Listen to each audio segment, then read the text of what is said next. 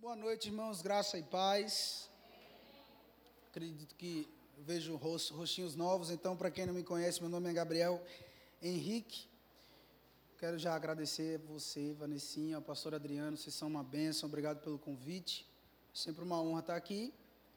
E eu me sinto privilegiado, né? Eu sei que passaram pessoas maravilhosas aqui ensinando essas quintas-feiras sobre um assunto que tem tudo a ver com a gente, né, irmãos? Porque Paulo diz em Romanos 10, 8: pelo que se diz, a palavra está perto de ti, na tua boca e no teu coração, e ele diz: esta é a palavra da fé que pregamos. Nós somos conhecidos como o povo da fé. Se perguntarem, você pode dizer: a minha igreja é a igreja da palavra da fé. E como eu sei disso? Pelo que você está crendo e falando. Paulo diz: a palavra está perto de ti, na tua boca e no teu coração. Então, quando essa junção acontece, ele diz: Esta é a palavra da fé que empregamos. Então, nós estamos em um ambiente carregado de fé, né? nós estamos em um ministério que nos inspira a crer e a romper com as barreiras do natural por meio da nossa confissão. Né? Então, você está num lugar saudável espiritual. Eu creio que você não vai sair daqui da mesma maneira que você chegou, não porque sou eu quem estou ministrando, mas porque é a palavra de Deus quem você vai receber. E toda vez, obrigado, toda vez, irmãos, que a nossa expectativa está em Deus e na Sua palavra, não tem como a gente sair de um culto frustrado. Vou dizer de novo. Toda vez, irmão, que a nossa expectativa está em Deus e na Sua palavra, não tem como, não dá para sair de um culto frustrado. Afinal, Ele é o Deus que faz infinitamente mais de tudo aquilo que nós podemos pedir ou meramente pensar segundo o poder dele que está operando agora mesmo em nós. Aleluia! Nós acabamos de cantar, ele é o El Shaddai, o Deus mais do que suficiente. É uma, uma parceria boa, irmãos, nossa com Deus, é porque nós apresentamos a Ele as nossas expectativas. E Ele enche o nosso copo e faz transbordar. Aleluia! Porque Ele é o Deus mais do que suficiente. Então nós estamos no lugar certo, na hora certa, expostos ao ambiente correto, e não tem como não dar certo. Amém, irmão? Amém. Glória a Deus. Eu vou, vou começar abrindo um texto que você possivelmente não conheça, lá em Marcos, no capítulo 11, no verso 20. Aleluia. Aleluia. Evangelho de Marcos, no capítulo 11, no versículo 20. Deus é bom. Aleluia. Aleluia. Eu vou me segurar aqui, irmão, para ensinar, porque esse assunto é empolgante. Amém? Marcos, no capítulo 11, no versículo 20, diz: E passando eles pela manhã, viram que a figueira secara desde a raiz. Então, no verso 21, então Pedro, lembrando-se, falou: Mestre, eis que a figueira que amaldiçoaste secou. E no verso 22 diz: Ao que Jesus lhe disse: Tende fé em Deus. E no verso 23 ele diz: Porque em verdade vos afirmo que se alguém disser a este monte, ergue-te lança-te no mar, e não duvidar no seu coração, mas crê que se fará o que diz, assim será com ele. No verso 24 ele diz: Por isso vos digo que tudo, diga tudo, quanto em oração pedirdes, crede que recebestes, e assim, e será assim convosco. Então você conhece muito bem, irmão, essa passagem. Né? Creio que você que está aqui, você não precisa estar nem há mais de um mês para você já ter ouvido nesse púlpito falar a respeito de Marcos 11, 23. Não é? Porque nós exalamos isso, é quem somos. Na verdade, é o nosso DNA como ministério. E dentro desse contexto, Jesus havia amaldiçoado uma figueira, e é exatamente como Jesus falou, aconteceu. E a Bíblia diz que no outro dia eles passam naquele lugar e Pedro, Sempre Pedro, admirado, olhou para aquela figueira e disse: Jesus, exatamente como o Senhor disse, aconteceu. E eu imagino Jesus olhando para ele e contextualizando os nossos dias atuais, ele diria: Avá, Pedro, eu sabia desde a hora que eu falei. Então, ele começa a instruir, e sabe, irmãos, eu gosto de ver o, o comportamento de Jesus nos evangelhos, porque Jesus nunca deixava passar uma oportunidade de ensinar os discípulos. É por isso que a Bíblia diz em Provérbios, no capítulo 4, no verso 20, né, ele diz: Filho meu, atenta para as minhas palavras e aos meus ensinos inclina os teus ouvidos, porque Deus sempre está disposto a nos ensinar. Deus sempre está disposto a, a, disposto a nos fazer crescer, a nos fazer amadurecer. Então Jesus ele aproveita aquela situação e ele diz: Olha, Pedro, tem de fé em Deus. E esse texto no original fala sobre ter a fé do tipo de Deus. Não é? O que Jesus está falando aqui é tende a fé do tipo de Deus. E aí Jesus vai demonstrar qual era a fé do tipo de Deus. No versículo 23 ele diz: Porque em verdade vos afirmo que se alguém não é o pastor, o evangelista, o mestre, o profeta, é só alguém disser a este monte ergue-te e lança-te no mar e não duvidar no seu coração, mas crê que se fará o que diz, assim será com ele. E eu amo, irmãos, essa, essa descrição de que Jesus fala, tende a fé do tipo de Deus, porque tem uma fé, irmãos, que vem da parte de Deus. E Paulo vai nos ensinar lá em Romanos, no capítulo 4, no verso 17, qual é a fé do tipo de Deus. Paulo diz, como está escrito, por pai, por pai de muitas nações te constituí, perante aquele no qual creu. Paulo está falando sobre Abraão, e ele diz: O Deus que vivifica os mortos e chama a existência, diga, chama a existência, as coisas que não existem. Então, quando Jesus está dizendo, tende a fé do tipo de Deus, ele está falando, você precisa aprender a chamar a existência aquilo que ainda não existe. Homens e mulheres de fé não serão, não serão lembrados por negarem a existência de algo, mas serão lembrados por chamarem a existência algo que não existia.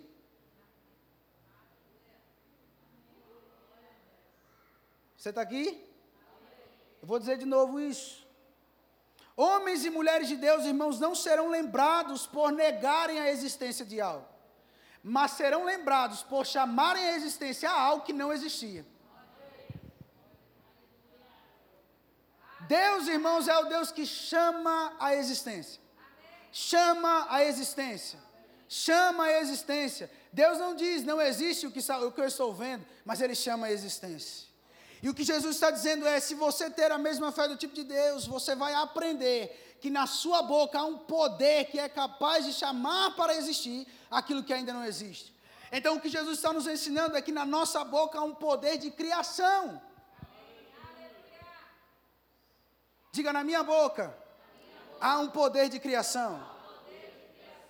Aleluia.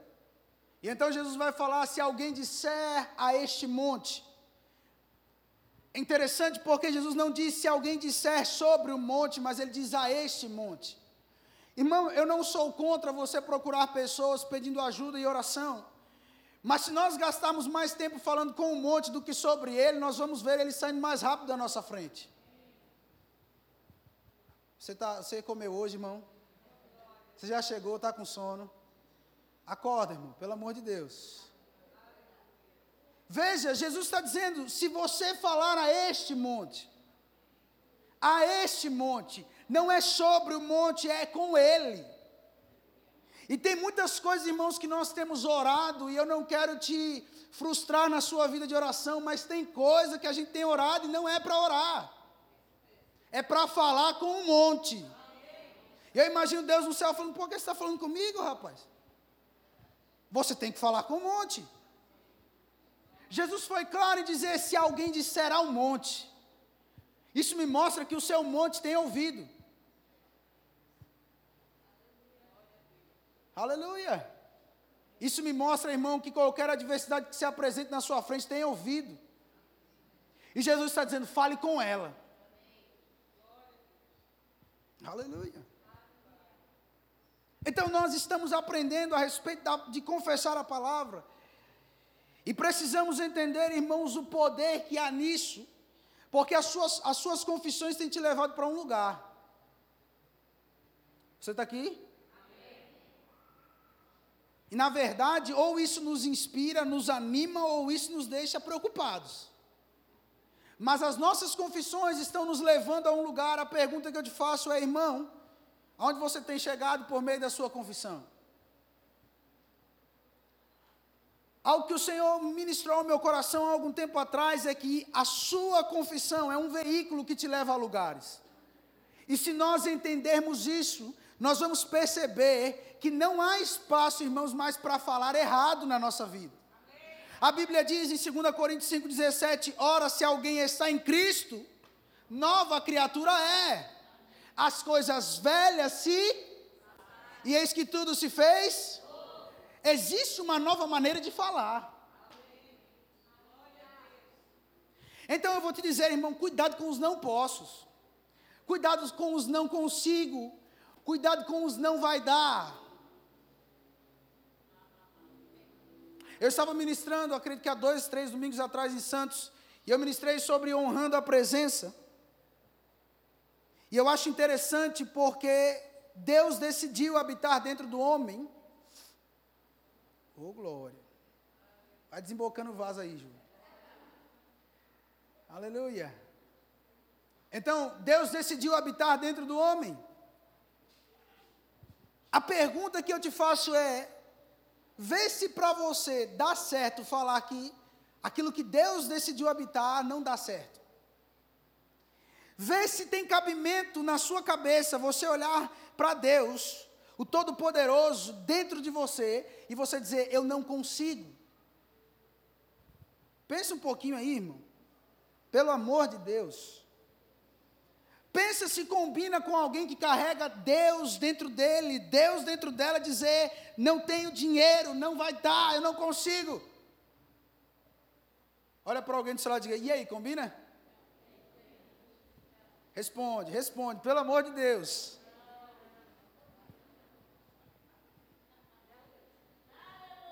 Deus, outrora, irmãos, no Antigo Testamento, decidiu se relacionar com o homem então ele procurou meios para se relacionar com o homem. Mas na nova aliança, Deus apenas não está conosco. Deus não é apenas Emanuel, ele decidiu ser Deus em nós. Então a Bíblia diz: agindo Deus, quem impedirá? E por que às vezes a gente diz que Deus em mim, eu não vou conseguir?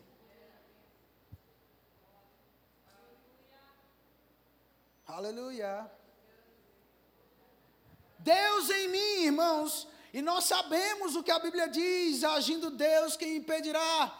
Mas eu te digo, muitas das vezes nós temos impedido Deus de agir com a nossa boca. Aleluia.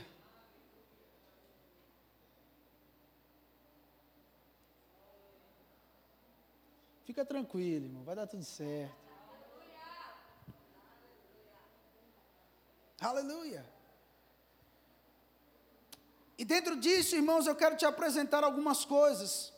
Porque esse negócio de falar começou em Deus. Não é uma ideia de homens. Diga, não é uma ideia de homens. Abra a tua Bíblia lá no Salmo, no capítulo 115, no versículo 1.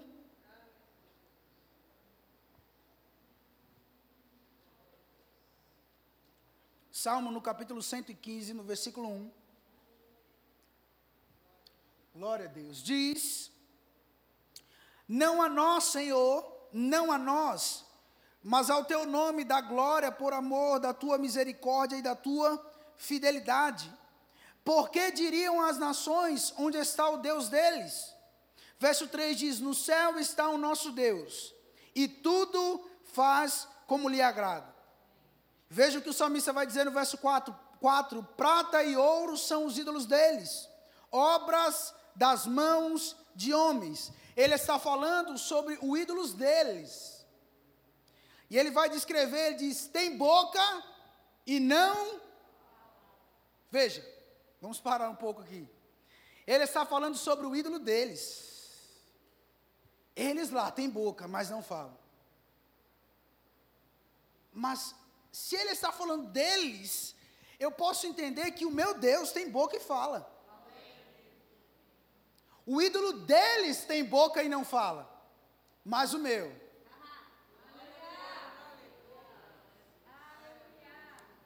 O meu chegou em Gênesis 1, viu que a terra estava sem forma e vazia e disse: haja luz. O meu, a Bíblia diz que a palavra do seu poder está sustentando todas as coisas de pé agora. Aleluia.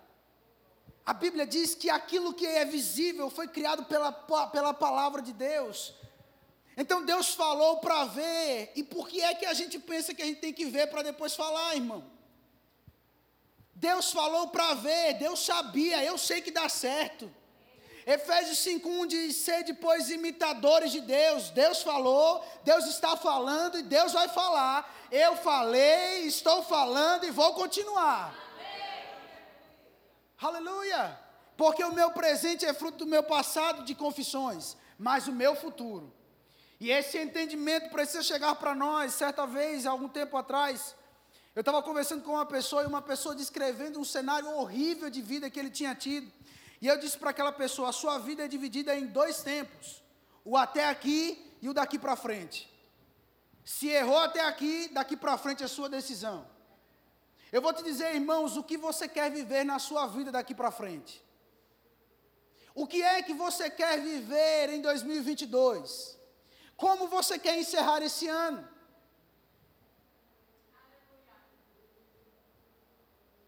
Aleluia.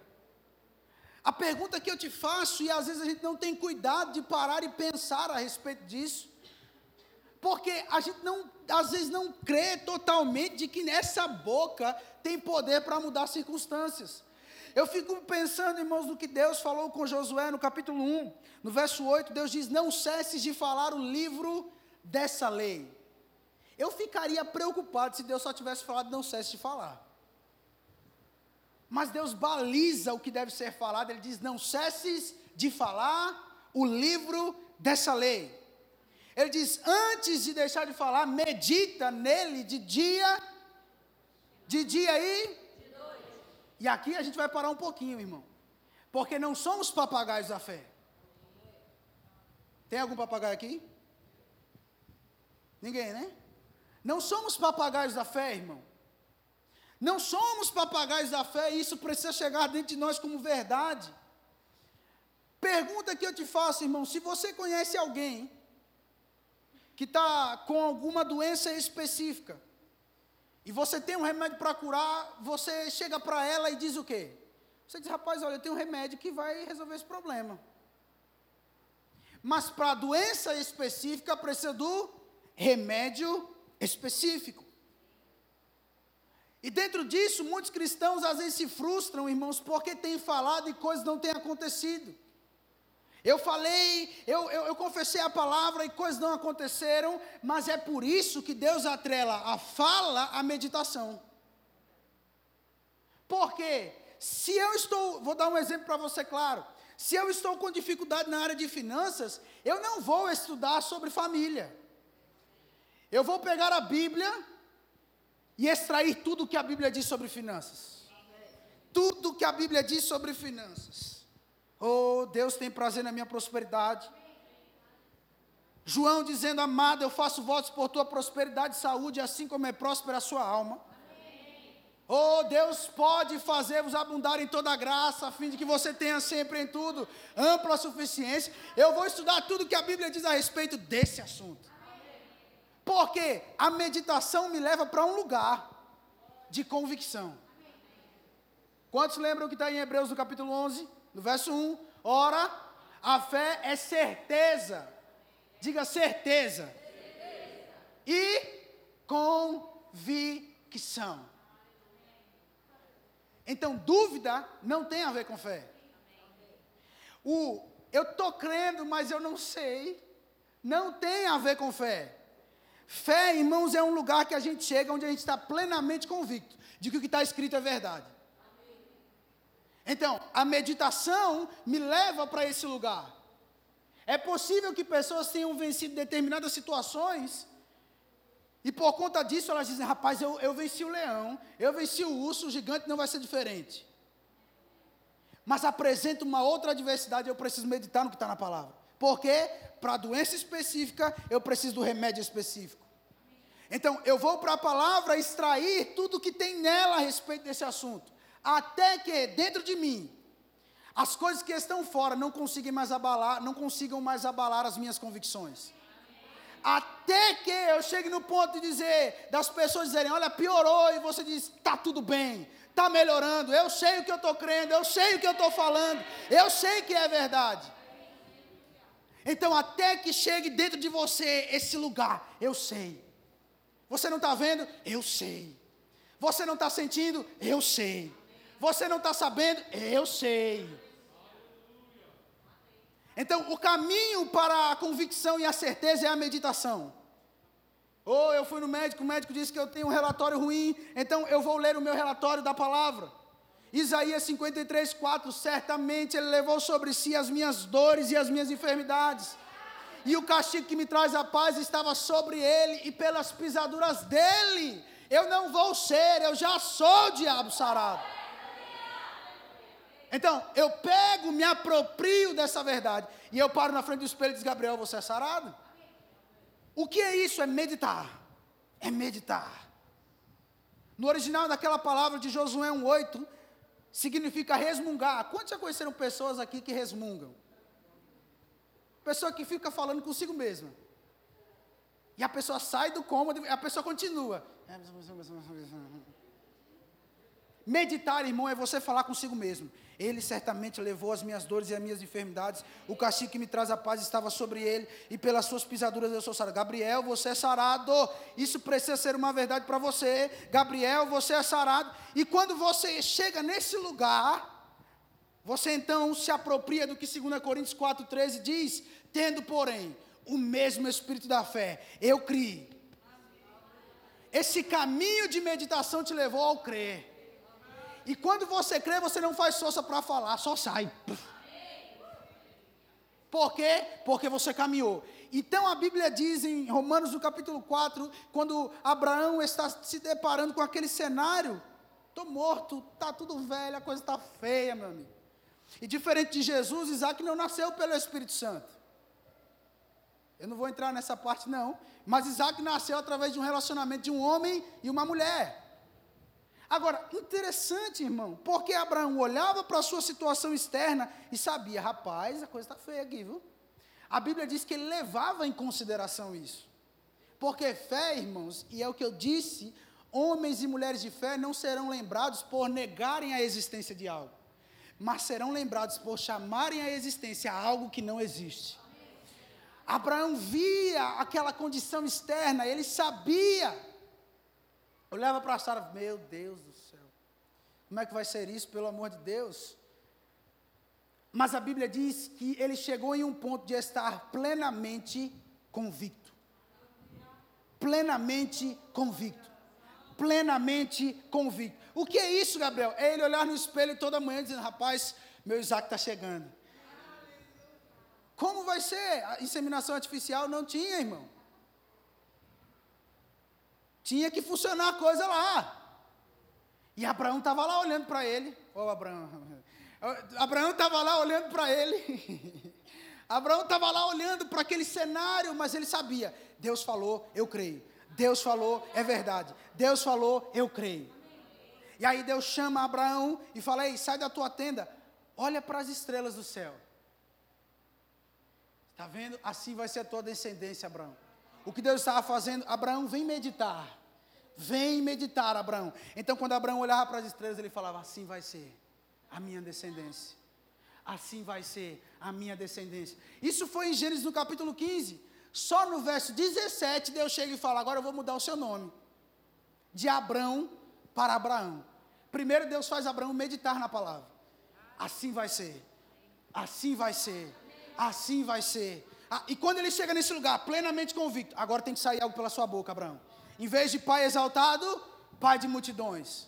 E alguém podia falar, Abraão, ele dizia, errou, meu nome agora é pai de multidões.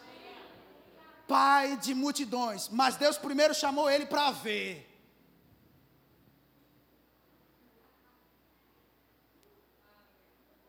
Primeiro veja. E toda vez que você olhar Abraão, você vai lembrar, assim vai ser. Conta os grãos, vê se você consegue, Abraão. Não, não consigo. Assim vai ser. Então Abraão olhava para o grão da terra e dizia: Rapaz, assim vai ser também. Assim vai ser. Mas a Bíblia diz que ele sabia a condição do seu corpo. Mas ele tinha por certo aquele quem havia feito a promessa. Irmãos, eu vou te dizer, a gente precisa chegar num lugar de convicção e certeza de que aquilo que Deus falou é verdade, independente do que a gente sente, independente do que a gente toca, independente do que estão falando, independente do que as pessoas ao nosso redor estão trazendo como relatório, nós temos que ter uma convicção: Deus é fiel para cumprir a palavra que Ele me prometeu. Se não aconteceu ainda, o problema não está em Deus nem na Sua palavra. Porque Deus é fiel. Ele não é homem para mentir e nem filho do homem para, para se arrepender. Ou seja, se tem uma parte que precisa se ajustar, sou eu. Aleluia. Então, a maneira como nós vamos agarrar aquilo que já é verdade no mundo do Espírito trazer é por meio da confissão. A Bíblia diz em Efésios, no capítulo 1, irmão, no verso 3: Bendito seja Deus e Pai de nosso Senhor Jesus Cristo, o qual nos abençoou ou nos tem abençoado com toda sorte de bênçãos nas regiões celestiais. Então, o diabo sabe que você é abençoado. Os anjos sabem que você é abençoado. Deus olha para você e diz: abençoado. Mas a gente precisa entender que a gente é abençoado. Provérbios 10, 22 diz que a bênção do Senhor enriquece. A bênção do Senhor não é a riqueza, mas a bênção do Senhor traz riqueza. A bênção do Senhor não é o carro novo, não é a casa nova, mas por causa da bênção essas coisas estão chegando até você. Então, a bênção do Senhor ela vai te enriquecer. Mas eu preciso ativar essa bênção. Duas coisas ativam a bênção. A primeira é a prática da palavra. Não tem como orar para prosperar, irmão, se não está dizimando e ofertando. Amém, irmão? Não tem como prosperar se não está dizimando e ofertando, sendo fiel ao Senhor. E a segunda é a confissão da palavra. Pai, obrigado. Eu sei que eu sou abençoado. Eu sei que o favor de Deus está me acompanhando todos os dias da minha vida. Então, se eu estou querendo fechar um negócio, hoje é o dia. Aleluia. Eu me lembro de, acredito que uns 3, 4 anos atrás, eu falei algo aqui. E me veio agora a memória. Entender que você é abençoado. É como você sair todo dia para ir trabalhar sabendo, tem uma seta no céu apontada para mim.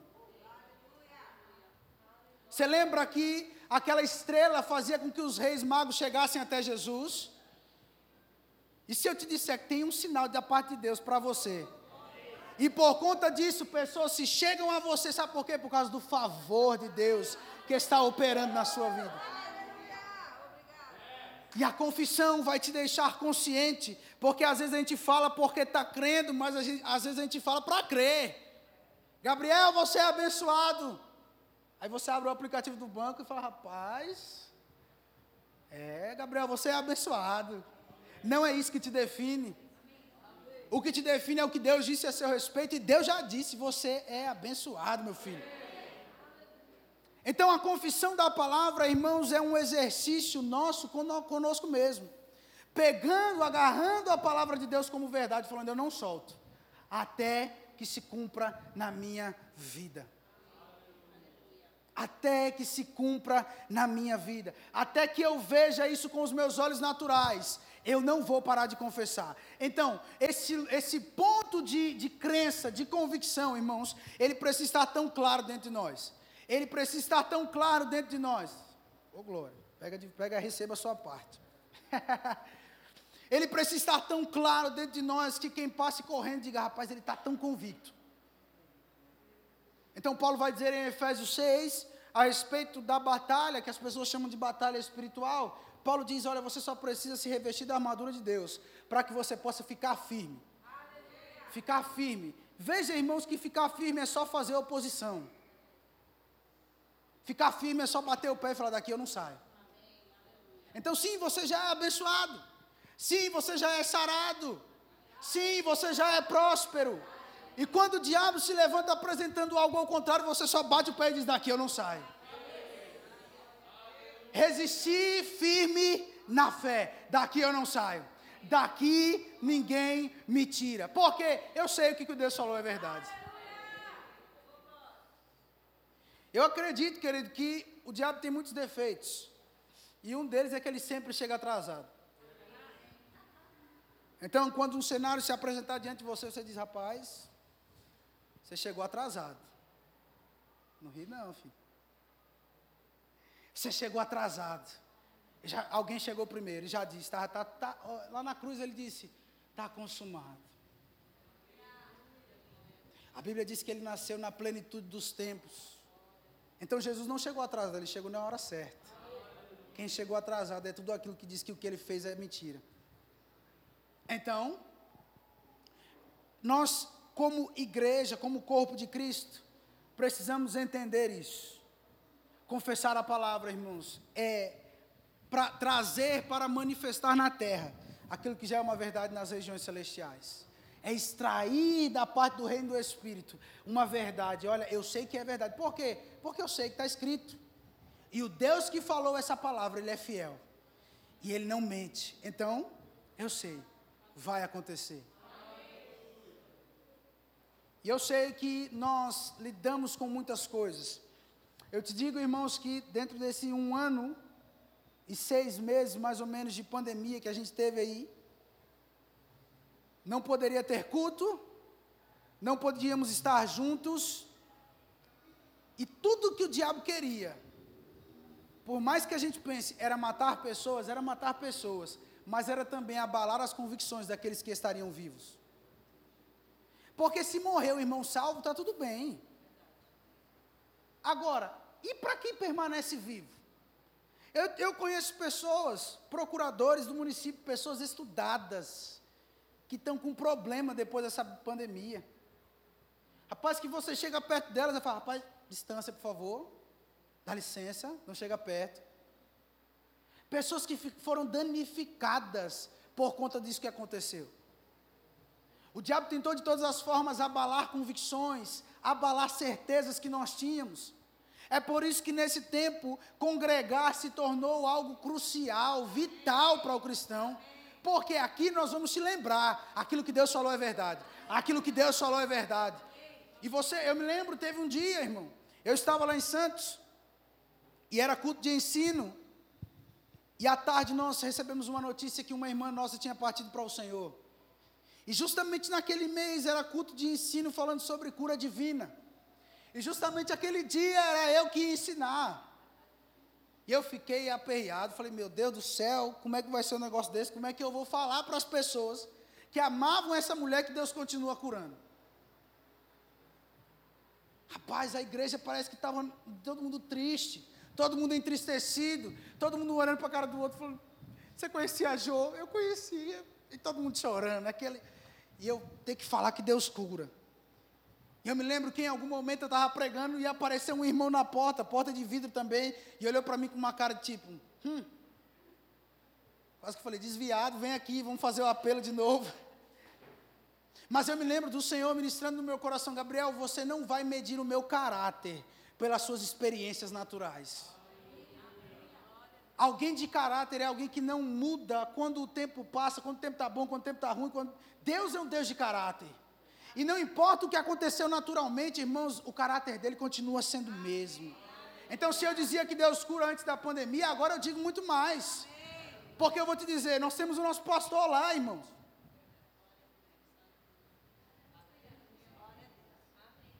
Você está aqui, irmão? Sim, pessoas perto de mim se foram, mas pessoas perto de mim voltaram. Então eu não vou parar de dizer que Deus é bom, eu não vou parar de dizer que Deus cura, eu não vou falar, parar de dizer que Deus liberta. Eu não vou parar, porque Deus não mudou, irmãos. E à medida que nós passamos por tempos de pressão, as nossas convicções tentam ser abaladas, mas a gente sai de lá mais convicto ainda de que o que Deus falou é verdade. A ponto de pessoas olharem Pronto, vem aqui, Silmara. Vem aqui, por favor. Vem aqui, Amanda. Vem aqui, Esther. Vem aqui, João. Fiquem ao meu redor aqui. Oh, os quatro, a, família toda aí, abençoada. Pronto. A ponto de as pessoas olharem para quatro jovens, na verdade, três jovens. A Silmara, a, Silmara, a Silmara vai ser o quarto homem na fornalha aqui. E dizerem: se você não se dobrar o Covid, vocês vão para a fornalha.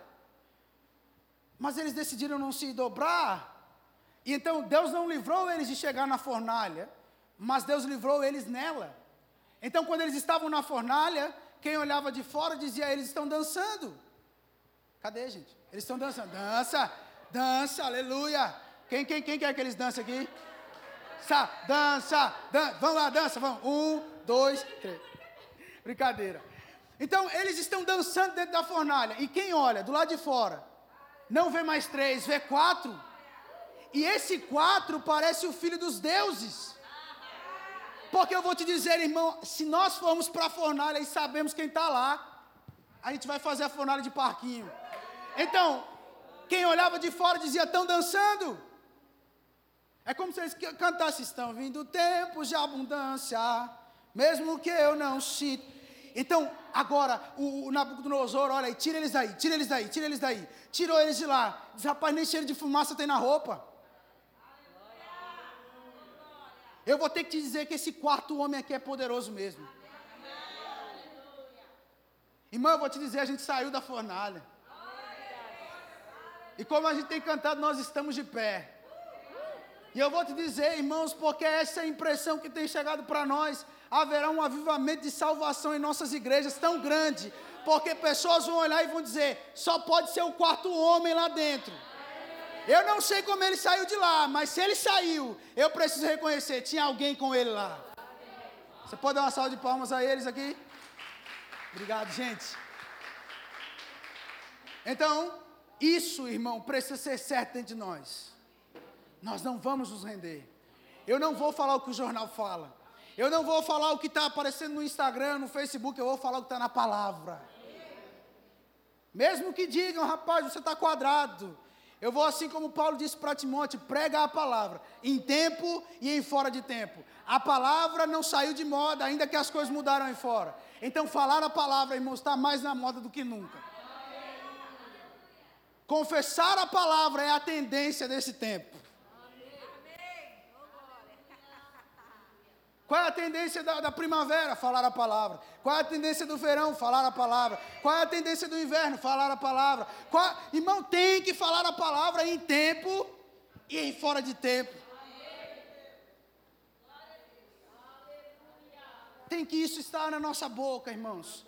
Porque deixa eu te dizer, a gente pode dizer, olha, Coisas talvez não aconteceram como eu queria. Mas quem disser isso para nós, chegou tarde. A gente já sabe, irmão, funciona. Funciona. Funciona. Deu certo. Deu certo para mim, deu certo para muitas pessoas que estão aqui. Deu certo, irmão. E quem disser que não deu, chegou tarde. Já era.